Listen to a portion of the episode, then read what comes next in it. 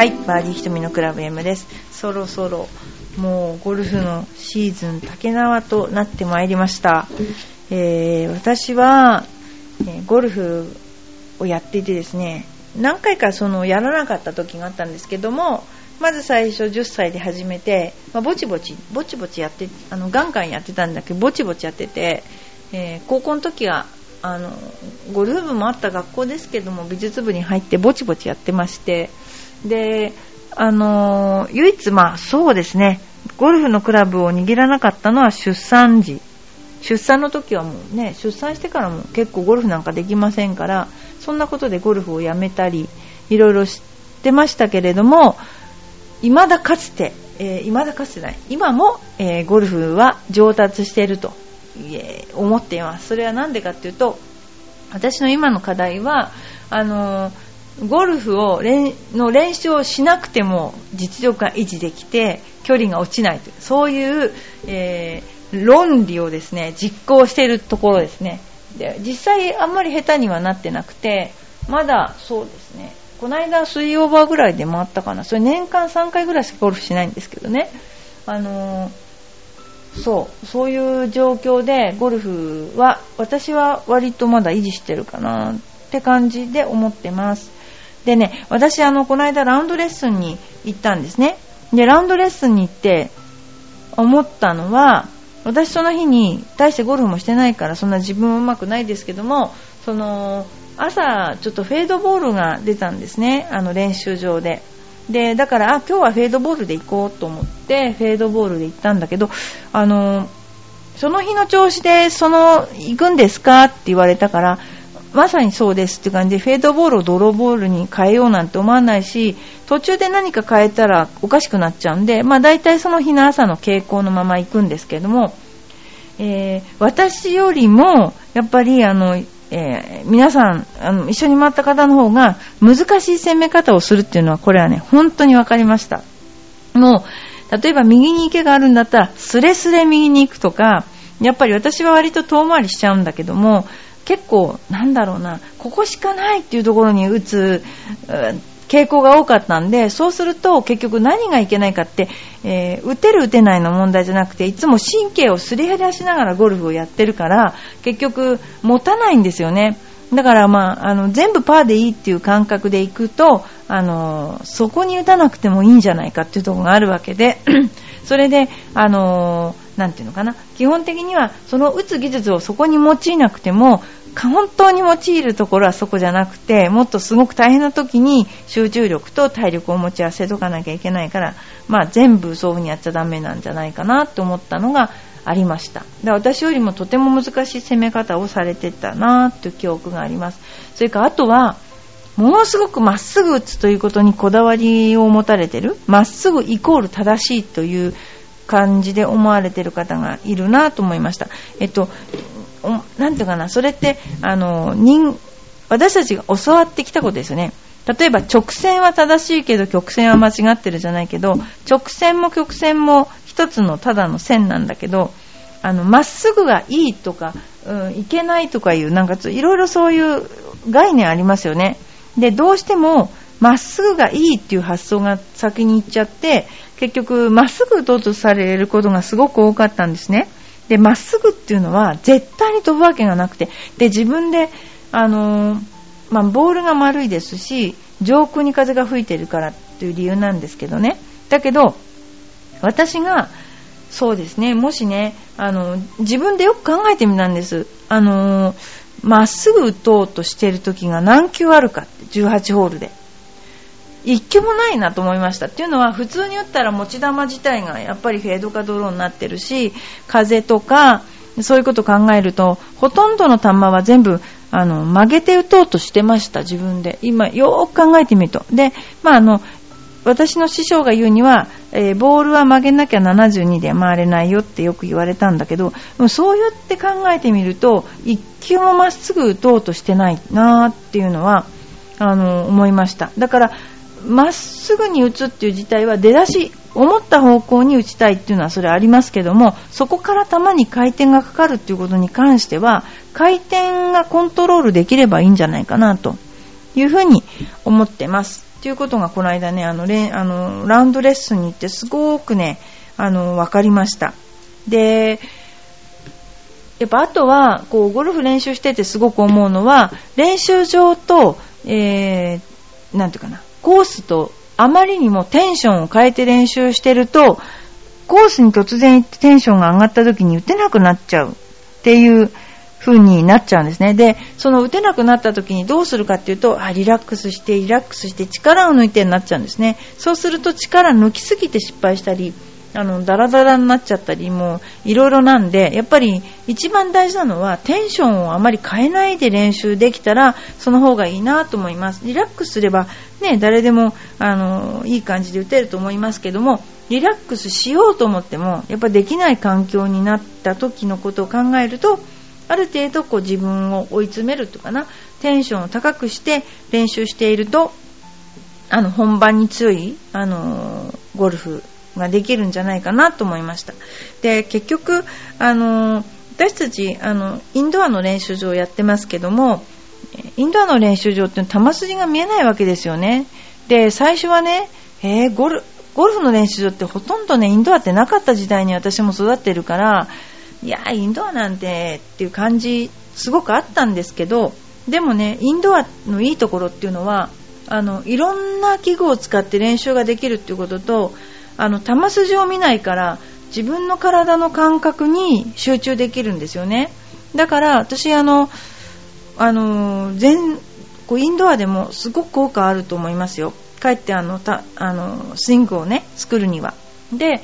じゃあなんでスイングを作るかってことなんですけど一発いい球を打つのにスイングがいい必要っていうのはまああんまりないっていうかな。それよりも再現性があるスイングをオートマチックに作ることによって崩れないゴルフができるってことですよね。スイングに気を使わなくてよくなれば他にいっぱい集中力を残しておけますもんね。だからそういった意味であのスイング作りをするために練習場に行ってると思っていただいて間違いないしボールを打つのも大事なんですけども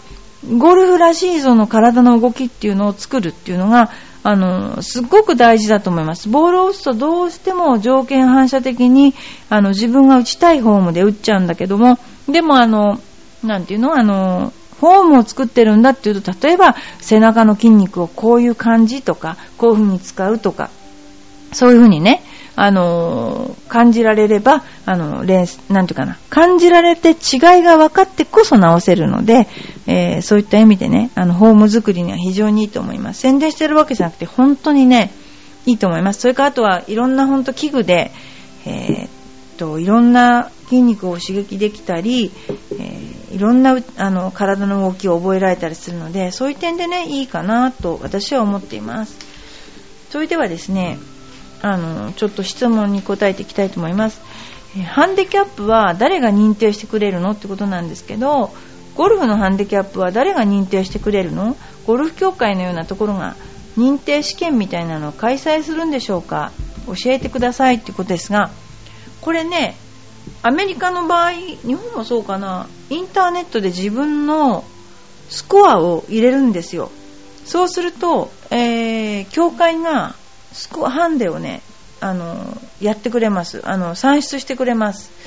あの、例えばコースレートっていうのがあって、それぞれのコースには、それぞれのコースの難易度をコースレートっていうので表すんですね。で、そのコースレートで、あの、例えば、優しいコースをいいスコアで回るのと、難しいコースを、まあ、そこそこのスコアで回るのとってやっぱ違うわけですよね。そういうのを加味して、えー、JGA というあのゴルフ協会が、あの認定を出してくれますね。でただ、えー、確かこれオシャのコースじゃなきゃダメだとかいろんなあの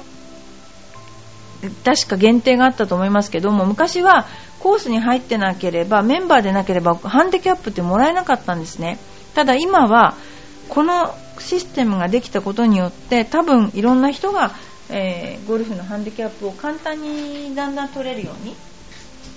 なってきたんじゃないかなと思います。それでは次行きます。あのねこれちょっとある感想なんですけどね。あの国内であの若手の有望な選手が数多く出てきますがすぐにアメリカに渡ってしまうため数年しか国内で活躍しないね。でそれがやっぱり日本国内で海外の選手が優勝する原因になってるんじゃないかなみたいなことを言ってる人がいますが、えー、野球のように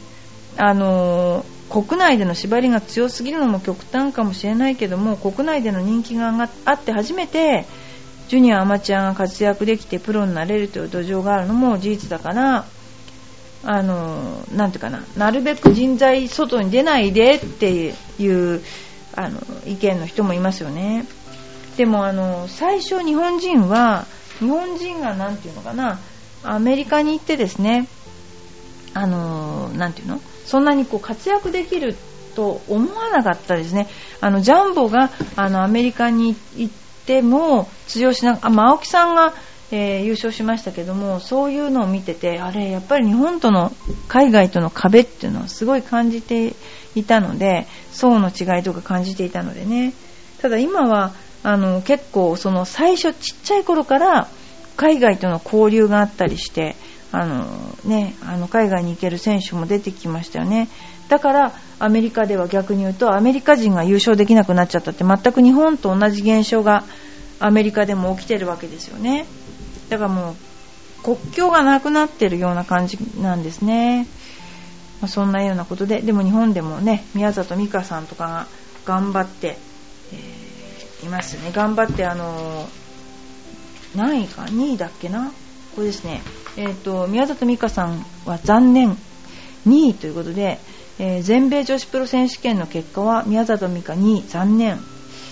えー、って言ってますけども全米女子プロってどんなコースか本当すごいですよね、えー、でも向いてると思います。この彼女の歯切れの良さというかそのやっぱ彼女こそほら要するにアメリカに出てっちゃった1人ですよね。でもねあの向いてますよね。彼女の本当にこのらしさっていうかな。でもやっぱり日本だけじゃなくて世界一になりたいっていうのがこういうねみんな思うところですから、まあ、私は逆に言うとなんだろう今放送テレビ放送がもう外国のがバンバン見れるじゃないですか。だからもう好きな人はもう外国のねあの放送が見れますからまあそういう方向で応援していくようになるのかなと思うしだからまあ、自分でもラウンドレポートやってるんだけどもそのテレビ放送の形っていうのもねあのどんどん変わっていくんじゃないかなって私は逆に思ってますよねそんなようなことが言われてますね、まあ、でもいろいろとあのー、あとはねいろんなあのー、まあこれはちょっと出遅れた話ではありますけどもねあの契約ってプロの契約ってありますよね。で、あの例えばクラブは契約しないっていう人もいます。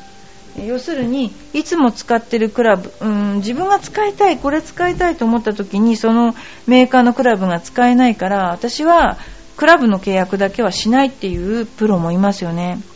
それからあとはいろいろ契約ってあるんだけどもポーラクリーマーなんかは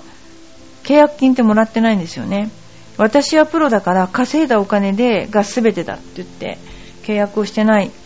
プロもあえてしてないですね。あんな有名な選手でねそういう人もいますね。だからやっぱりそのこれ一本にかけるっていうねやっぱそれがそういう人が本当に成功してますねプロでは。でも大変なことだと思いますそれって。あのー、いろいろねちょっとこの契約のことにね関して言うとまあ、開幕の頃大体もうプロの契約っていうのは決まるんですけども、えー、ブリヂストン契約のプロのことについて詳しい人がいて、えー、まあ中山あじゃない丸山プロの契約が総合契約から変更になっていて、えー、事の発端は、えー、知人から「まるちゃんソニーオープンで白いヘッド使ってたということで、ドライバーがこれテーラーメイドになってますね。えー、オフシーズンにいろんなクラブを使うのはない話ではないと。で時を遡ることブリヂストンがジャンボ尾崎との契約終了に伴い新しいブランドツアーステージを立ち上げて早数十年そういうねことがあってツアーステージを立ち上げて早数十年当時は脱ジャンボとして当時若手プロとして台頭してた丸山プロをはじめとしたスタッフで新たなクラブの開発を始めて、えー、後に伝説となる X500 を生み出します。ディープヘッド丸型ヘッドのいわゆる BS 側はこの時確立されたもので今日でもツアーステージが好きという方はこの形状が好きという方がほとんどだと思います。今までそんな形でツアーステージ、カッコブリヂストンのクラブに携わっていた丸山プロが、クラブのフリー契約があった背景には、どんなんでしょうね、みたいな感じでね、えー、やっぱり、飛距離ですね、どうしてもクラブを変えたくなるのは飛距離ですね、えー、こっちの方が飛距離が出るって絶対分かったら変えたいわけですよね。えー、まあいろいろ、え、丸山プロの開幕前、ソニーオープンの時点でドライバーがテーラーメイドで、えー、まあいろいろね、あの、変えてますけどね、そういう風に飛ぶクラブに変えたいっていうところ、あの、すごくやっぱプロのね、だんだん飛距離落ちてきますからね、それに若い人のが飛びますから、えー、そういったところがあるなっていうね、いろいろですね。はい。ということでですね、えー、バーディー瞳のクラブ M ですけれども、えー、またちょっと最後に そう、ちょっと私このスロープレーのことをもう一回ちょっと言いたかったね。あの、この頃スロープレーって、あのー、よく私言ってるんだけども、えー、横浜タイヤのプロギアレディースでイエローカードがね、適用第1号になってしまいました。本シャンシャンと山村さんとイーチヒね、えー、前サッカーだとイエローカードとか言ってこうね、かざされますよね。非常に分かりやすいんですよ。ただゴルフの場合は、警告ですとか言っても、警告は言葉だからね、やっぱ分かりづらいっていうのがあったんですけど、これからはちゃんと下敷きぐらいの大きさのイエローカードを持って、あのー、なんていうかな。要するに、今からペナルティとして時間を計測始めますよっていうのが大事なんですね。どの時点からタイムを計測していたのか分かりづらかったんですよね。だから、このイエローカードを出すことによって、えー、今から測ってますよっていうことを、えー、言った時点が分かるってこと。ただ、やっぱり、競技員も人間ですから、あの、そういう大事な時に自分がこれ測ってますよっていうのはやっぱりなんか言い自分も競技員っていうのは自分も元選手ですから、言いづらいっていうのはあるんですよね。だから、まあ、そういった点であのただ、いつから測ってたのか分かんなかったっていうのがあるそうなので、えー、イエローカードを、えー、導入したとということですね。まあ、評判っていうのはあんまりあのいいとか悪いとかいうことも今はないということですね。えーそうですね。えー、アマチュアの人がスロープレーを防ぐというのはなかなか難しいことでもあります。自分のことは意外と分かりづらいですからね。自分はちゃんとやってるつもりでも、プロを含めてなかなか分からないというのがありますから、ゴルフ場さんも工夫をされて、マーシャルの方を出してペースを指導されたりしてますが、それならばぜひ私たちが導入したイエローカードを使っていただけたらと思います。ケケケケって笑っていた小林博美会長。ですね。そんなようなことで、えー、女子プロゴルフ協会もそういった黄色い下敷き状のものをですね、えー、出して、これからイエローカードだよっていうことをあの言うそうです。はい。えー、まあいろいろですね、そんなようなことがありますけれども、今ですね、えー、今の状況ではですね、まあ、あの7月はですね、えー、入会金無料キャンペーンをやっております。えー、ので、皆さんどうぞ7月中にご入会なさいますよ。まあ、あの、7月、入会無料キャンペーンというのをやるの面白いかもしれないけど、まあ、あの、そんなようなことをやっています。あとは、まあ、8月24日にコンペをまたやります。これはグレーンオークスで1万円コンペやりますので、えーどうしますか？って聞いたんですよね。もうちょっと涼しくなってからやりますか？って、あの、皆さんに聞いたら、いや、関係ない暑くてもって言われちゃって、じゃあ、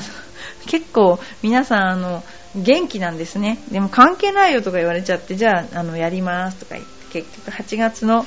終わりになりましたので、えー、ぜひ、どうぞご参加ください。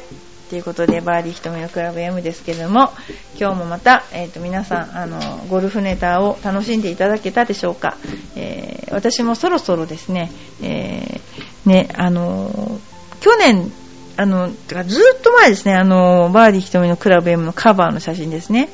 ちょっと変えさせていただきたいと思いますので、えー、よろしくお願いします。はい、どうもありがとうございました。